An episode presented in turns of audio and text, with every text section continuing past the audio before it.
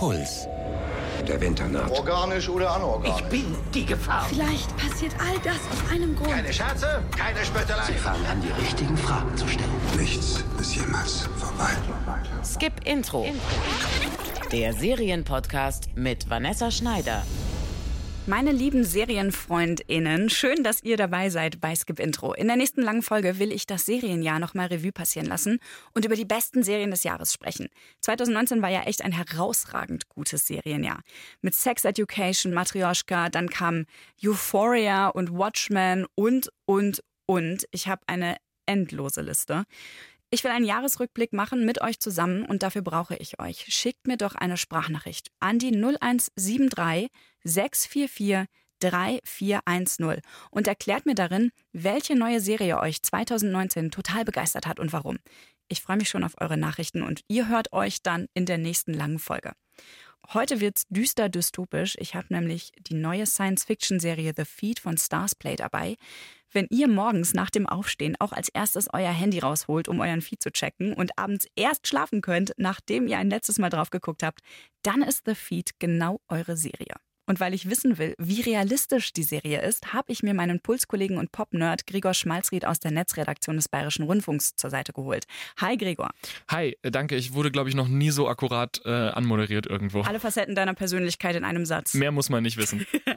Gregor, du beschäftigst dich ja viel mit Netzpolitik, Datenschutz, Social Media und so weiter. Wenn ich äh, Serien gucke wie Black Mirror und The Feed, dann habe ich immer das Gefühl, Technologie ist durch und durch böse. Geht dir das eigentlich auch so? Ähm, ja, und ich glaube, dass da tatsächlich die Realität so ein bisschen ähm, die Fiktion eingeholt hat. Also Geschichten über böse Hacker und sowas kennen wir ja schon länger.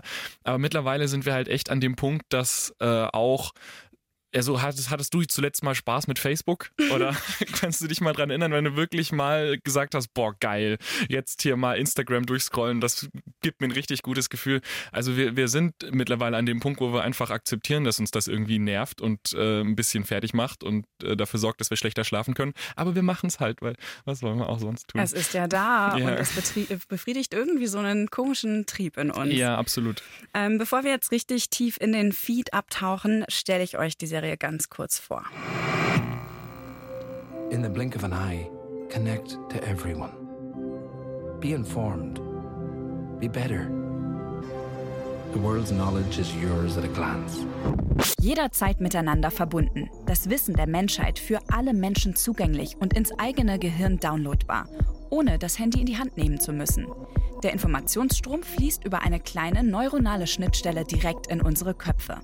Von so einer Schnittstelle vom Internet ins Hirn träumen Silicon Valley-Visionäre wie Elon Musk und Science-Fiction-AutorInnen schon seit Jahrzehnten. In der Serie The Feed ist sie längst Wirklichkeit und fast alle Menschen sind über das Feed-Implantat immer online. Durch den sogenannten Feed können Sie sofort alles miteinander teilen. Optische Illusionen lassen die Realität digital schöner aussehen und ermöglichen es, über Kontinente hinweg gemeinsam Zeit zu verbringen. Der Feed soll nicht weniger als die Ungleichheit in der Gesellschaft beseitigen. So verspricht es die Werbung. Share your world. Share your life. Your memories, Mundels, are safe forever. Angeblich werden alle Erinnerungen, die sogenannten Mandels, absolut sicher in der Cloud verwahrt. Doch dann häufen sich plötzlich die Fehlfunktionen. Als zwei nicht miteinander bekannte Menschen mit Feed-Implantat wie ferngesteuert Attentate auf den Firmengründer von The Feed, Lawrence Hatfield, und einen wichtigen Investor begehen und der gesamte Feed minutenlang einfach aussetzt, liegt ein Angriff durch Hacker nahe. I can't turn it off. All my stuff is running and I can't stop it. Yeah, mine too. Evie, can you turn yours off? All my stuff is running and I can't stop it. What is this? Wir wissen natürlich, dass das nicht gut gehen kann. Social Media Feeds sind jetzt schon leicht manipulierbar und können so zu gefährlichen Propagandawaffen werden. Tom Hatfield, der Sohn des Feed-Erfinders, sieht als Feed-Psychologe die Schattenseiten der Technologie jeden Tag und wird immer skeptischer. Feed-Abhängige verlieren die Fähigkeit zu sprechen und sich zu bewegen. Bricht der permanente Input aus dem Feed ab, drohen tödliche Krampfanfälle. Und Menschen, die lieber offline leben, werden als gefährliche Anti-Feed-Aktivisten verdächtigt. Die Vision seiner Eltern wird zum Albtraum für die Menschheit und für seine eigene kleine Familie. You think that gives you the right to violate people? I wasn't looking at anything. It doesn't matter. It's disgusting. It's illegal, and if you ever come near my family again, I'll make sure everyone knows how fucked up you are. Feed basiert auf dem gleichnamigen Roman von Nick Clark Window, in dem unsere Abhängigkeit von Technologie zum Untergang der menschlichen Zivilisation führt. Die Story könnte auch eine Folge von der technologiekritischen Science-Fiction-Serie Black Mirror sein. Diese Serie nimmt sich aber mehr Zeit, um die Umstände, die zur Techno-Apokalypse führen, zu beleuchten und geht dabei auf viele aktuelle netzpolitische Herausforderungen ein. Was geschieht, wenn kommerzielle Unternehmen so viel Macht über die Gesellschaft bündeln? Und sollten große Konzerne wirklich alle noch so privaten Informationen über uns speichern dürfen und darauf zugreifen können, um Kriminelle zu finden? Ob The Feed auf diese Fragen auch überzeugende Antworten findet oder sich in den Machtkämpfen innerhalb des Hatfield-Clans verstrickt, bleibt zur Hälfte der ersten Staffel offen.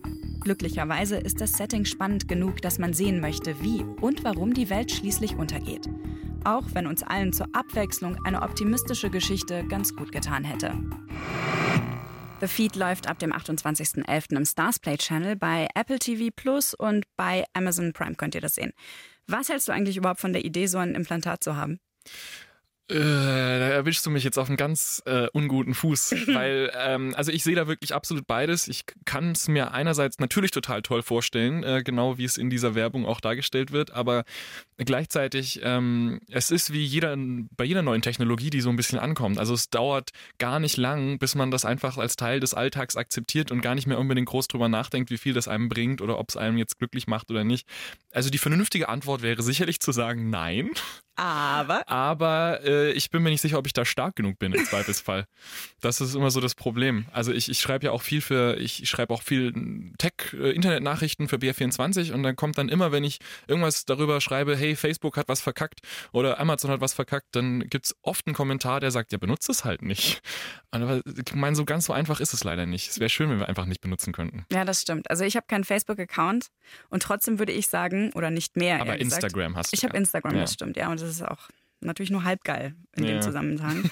ja, aber ich hätte irgendwie voll Bock auf so ein Implantat. Nichts fände ich geiler, ehrlich gesagt, als Zeug einfach in meinem Kopf zu haben. Da müsste ich nichts mit mir rumtragen. Ich könnte einfach denken, mach ein Foto und es macht ein Foto. Mhm. Ich könnte alles an Informationen in meinen Kopf runterladen. Ich fände es so geil. Oder auch so diese Gesichtserkennungsfunktion, Super die man ganz am praktisch. Anfang sieht, in der, ich glaube in der ersten Szene direkt. Man, weil das passiert mir, kann ich sagen, sehr oft, dass ich jemanden treffe und weiß genau, ich kenne diese Person, aber ich kann dir auf gar keinen Fall sagen, wie sie heißt oder woher ich sie genau kenne. Ähm, für solche Situationen Ja. ist nicht schlecht. Zum letzten Mal getroffen, vor zwei Jahren, auf dem Ja, ja. Geburtstag deiner Eltern. Super praktisch. Genau. Hier, Ähm. sind, hier sind die Hobbys. Hier sind Smalltalk-Themen, damit ihr euch nicht zwei Minuten lang anschweigen super. müsst. Darüber habt ihr beim letzten Mal gesprochen. Ähm, Gibt es eigentlich so einen Moment, der dir besonders im Kopf hängen geblieben ist aus der Serie? Ähm, es gibt äh, so eine Szene, also weil man hat ja alles immer vor sich, also ähm, dieses Implantat sorgt ja praktisch dafür, dass man eine Art Smartphone-Screen die ganze Zeit über seinen Augen drüber, äh, also die ganzen Elemente ständig sieht. Und an einer Stelle taucht eben ähm, eine der Gründerinnen der Software, des Feeds auf, äh, in, in einer Art Durchsage an die Nutzer ähm, und sagt, hey, also sorry für diesen mega Fuck-up, wegen dem vermutlich Leute gestorben sind und so weiter. Als Dankeschön kriegt ihr hier sechs Monate gratis in unserem neuen Service.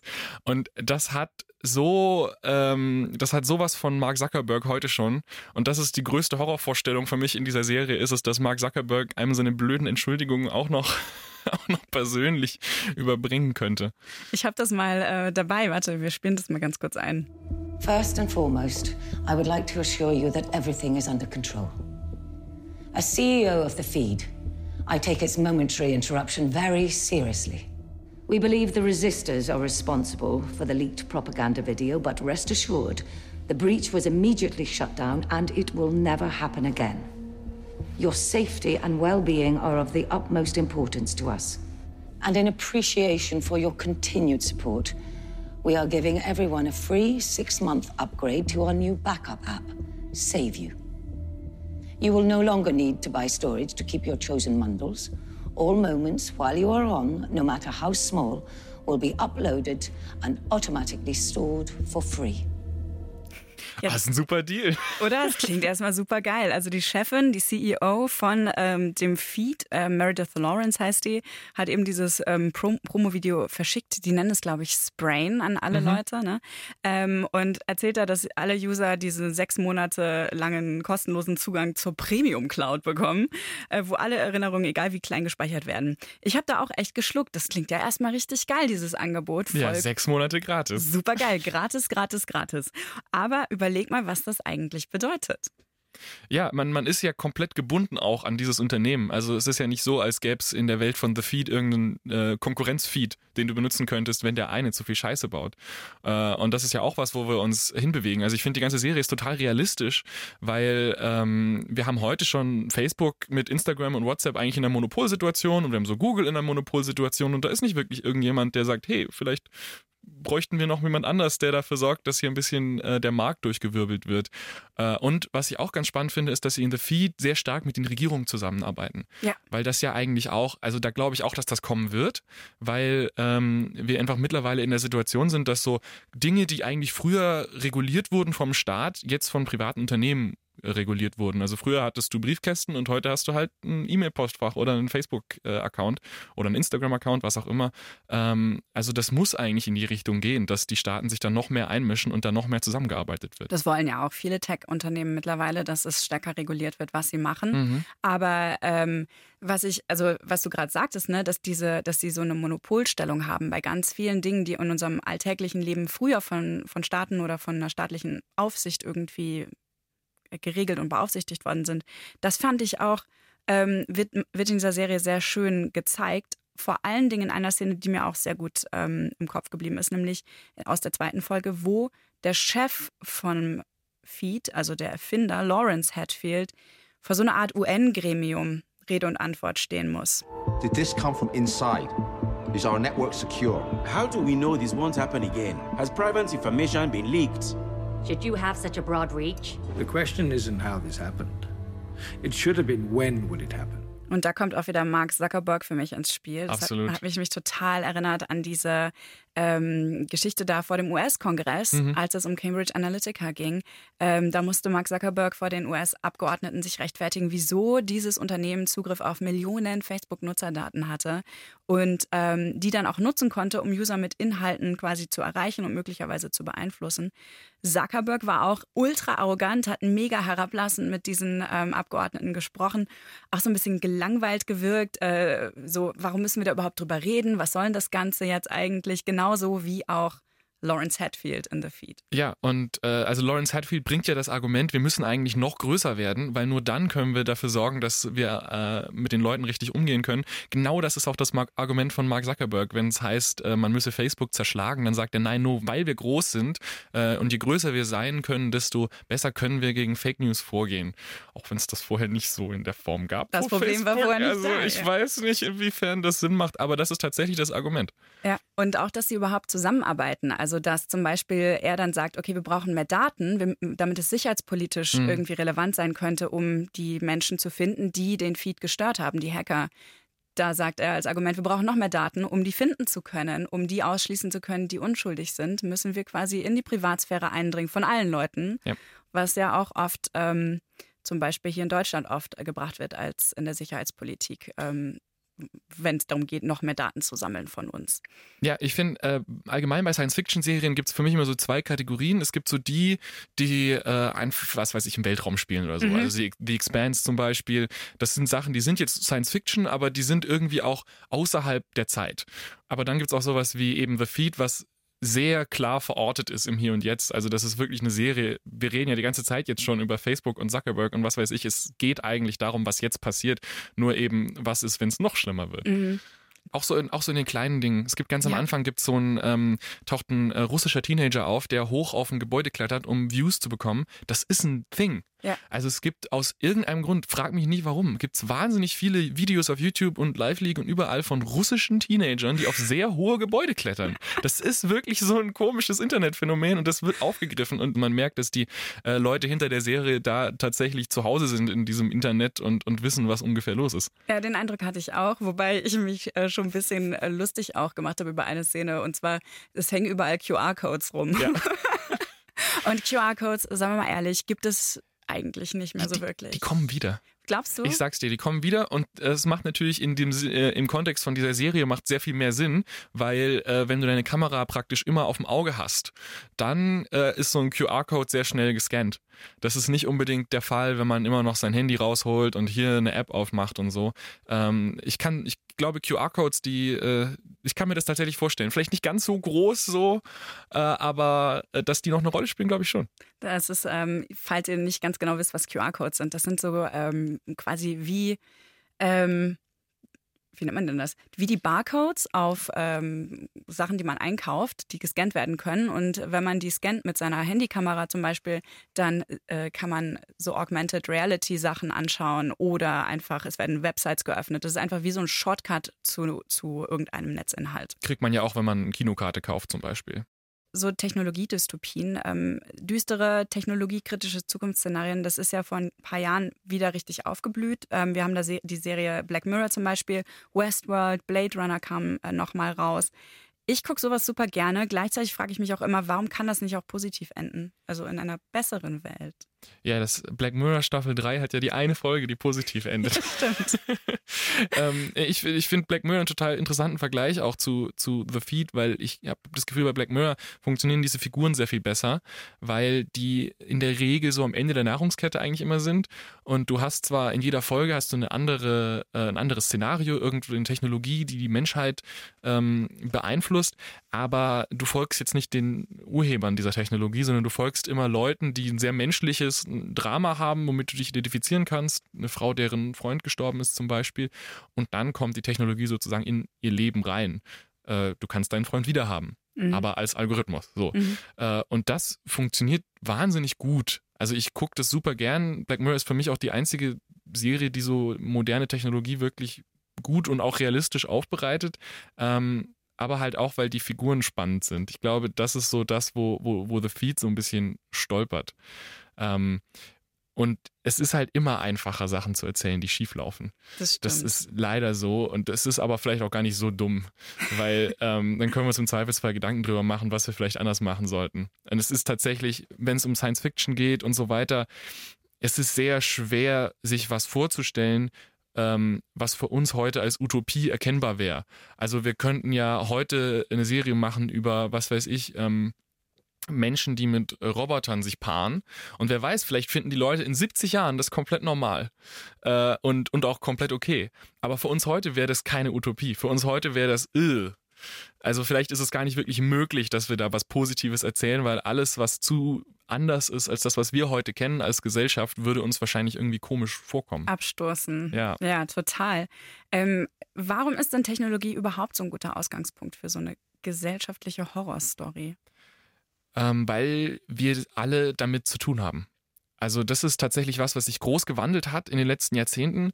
Ähm, es gab ja in den 90ern gab es ja auch so, gab es ja so eine Welle von so Hackerfilmen, ähm, die alle äh, über so eine Gruppe von besonders guten Hackern waren und die hatten dann ihre Wände mit äh, Bildschirmen und so weiter und das sah wahnsinnig toll aus und klicke die Klack, hier, Tastatur habe ich. So, toll. Ähm, aber es war halt was, was nur Leute konnten. Und jetzt hat sich das komplett gewandelt, weil Technologie und Smartphones und Internet so ein wesentlicher, integraler Bestandteil ist von unserem ganzen Leben. Und ähm, trotzdem tun sich viele schwer, das irgendwie in Filme und Serien einzubauen. Also es gibt irgendwie jedes Jahr einen neuen Film über eine Killer-App, die sind immer doof. Und ähm, dann gibt's Black Mirror, was gut ist. Aber ansonsten hast du sehr viel, was auch jetzt Stranger Things spielt in den 80ern, ähm, Game of Thrones spielt in der Fantasiewelt. Also in den meisten Serien tauchen eigentlich kaum Smartphones auf mhm. oder so, oder? Also, Weil es unpraktisch wäre. Es, genau, und das Problem ist, für uns, also Smartphones spielen so eine wichtige Rolle in unserem Leben und wenn du drauf guckst, kann da alles passieren, aber nichts ist langweiliger, als einer Person zuzugucken, die aufs Smartphone guckt. Das ja. ist das ödeste, langweiligste überhaupt. Das, und, und deswegen guckt man das eigentlich nicht gern. Man will eigentlich gerade äh, Netflix oder was auch immer anmachen, um was anderes zu sehen. Zumal das ähm, Smartphone uns ja auch bei vielen Sachen einfach geholfen hat. Ne? Wir ja. könnten viel, viel Drama in Serien würde nicht passieren, wenn man einfach schnell sein Smartphone zücken könnte. Die Polizei ruft, seine, äh, keine Ahnung, seine Partnerin anruft oder sowas, ähm, sich Hilfe besorgt, kurz schnell googelt, ob das überhaupt stimmt, was mir da gerade erzählt wird. All diese Sachen wenn die in Serien passieren würden, wäre die, äh, wär die Geschichte nach zehn Minuten vorbei. Ja, Ähm, absolut. Es gibt so viele Filme, in denen ganz am Anfang ein Handy ins Aquarium fällt Genau. oder oh, auf einmal ist das Netz weg. Und, und du merkst ganz genau, wie die, wie die Leute im Writers Room da gesessen sind und sagen, okay, wie kriegen wir die scheiß Handys aus der Geschichte? genau, Das genau. macht uns alles kaputt. Äh, äh, ja, lass uns die Geschichte einfach in den 80ern ansiedeln, dann geht das wieder. ja, genau. Ähm, aber was ich auch interessant finde, ähm, der Feed ähm, wird für mich, finde ich, ganz logisch dargestellt. Das Mhm. passiert ja oft nicht und deshalb wirken ja viele von diesen Filmen, die irgendwie über Apps kommunizieren oder so, so, so peinlich, weil das so unrealistisch ist und so, naja, irgendwie halt nicht, nicht richtig rüberkommt. Es ist ja gar nicht so viel anders als das, was wir eh schon haben, nur dass es halt auf unserer Linse drauf sitzt, Ja. sage ich mal. Aber es ist ja nicht so, als wären da jetzt komplett neue, also die, die, die Technologie, die gezeigt wird, fühlt sich für uns relativ greifbar an, bis auf diese Augengeschichte. Und das hilft, glaube ich, weil man, weil man nicht so diesen Sprung machen muss im Kopf, sondern man kann sich eigentlich direkt denken, wie das, wie, wie das bei mir wäre. Wie würde ich mit der Welt umgehen, wenn ich rumgehen könnte und irgendwas tun die ganze Zeit. Ja, du hast so eine Art Skype in deinem Kopf. Ja. Also so eine kleine Bubble, du kannst sofort ähm, Leute anrufen. Das finde ich auch ganz spannend, weil da gezeigt wird, wie die Jugendlichen, die miteinander reden, aber die reden gar nicht miteinander. Mhm. Die sprechen quasi telepathisch über dieses, über den Feed miteinander. Und dann sehen wir später den Jungen nochmal alleine und er versucht zu sprechen und er kann gar nicht mehr sprechen. Das fand ich total den guten, äh, den guten Twist und auch einen interessanten Ansatz, weil das irgendwie so widerspiegelt, wie wir heute damit umgehen, dass Kinder vielleicht viel zu früh Zugang haben zu diesen ganzen Technologien und sie das irgendwie in der Entwicklung vielleicht möglicherweise, who knows, ähm, beeinflussen könnte oder auch nicht. Ja, das ist wirklich das Problem. Wir wissen es nicht. Also ich, ähm, äh, ich, ich versuchte auch immer so ein bisschen nicht alarmistisch zu sein, weil ähm, für jede Studie, die sagt, äh, Instagram macht Kinder kaputt, gibt es eine Studie, die sagt, das ist alles gar nicht so schlimm und vielleicht sollten wir uns lieber über andere Sachen Gedanken machen. Ähm, aber es ist natürlich so, also diese Technologie ist so frisch, wir haben keine Ahnung, was sind die Langzeitauswirkungen von Kindern, die äh, umgeben von Internet und Bildschirmen aufwachsen. Ich glaube, wir sind halt noch aus der Generation so, wir sind so die jüngeren Millennials, wir haben das noch mitbekommen, als das Internet noch ausging.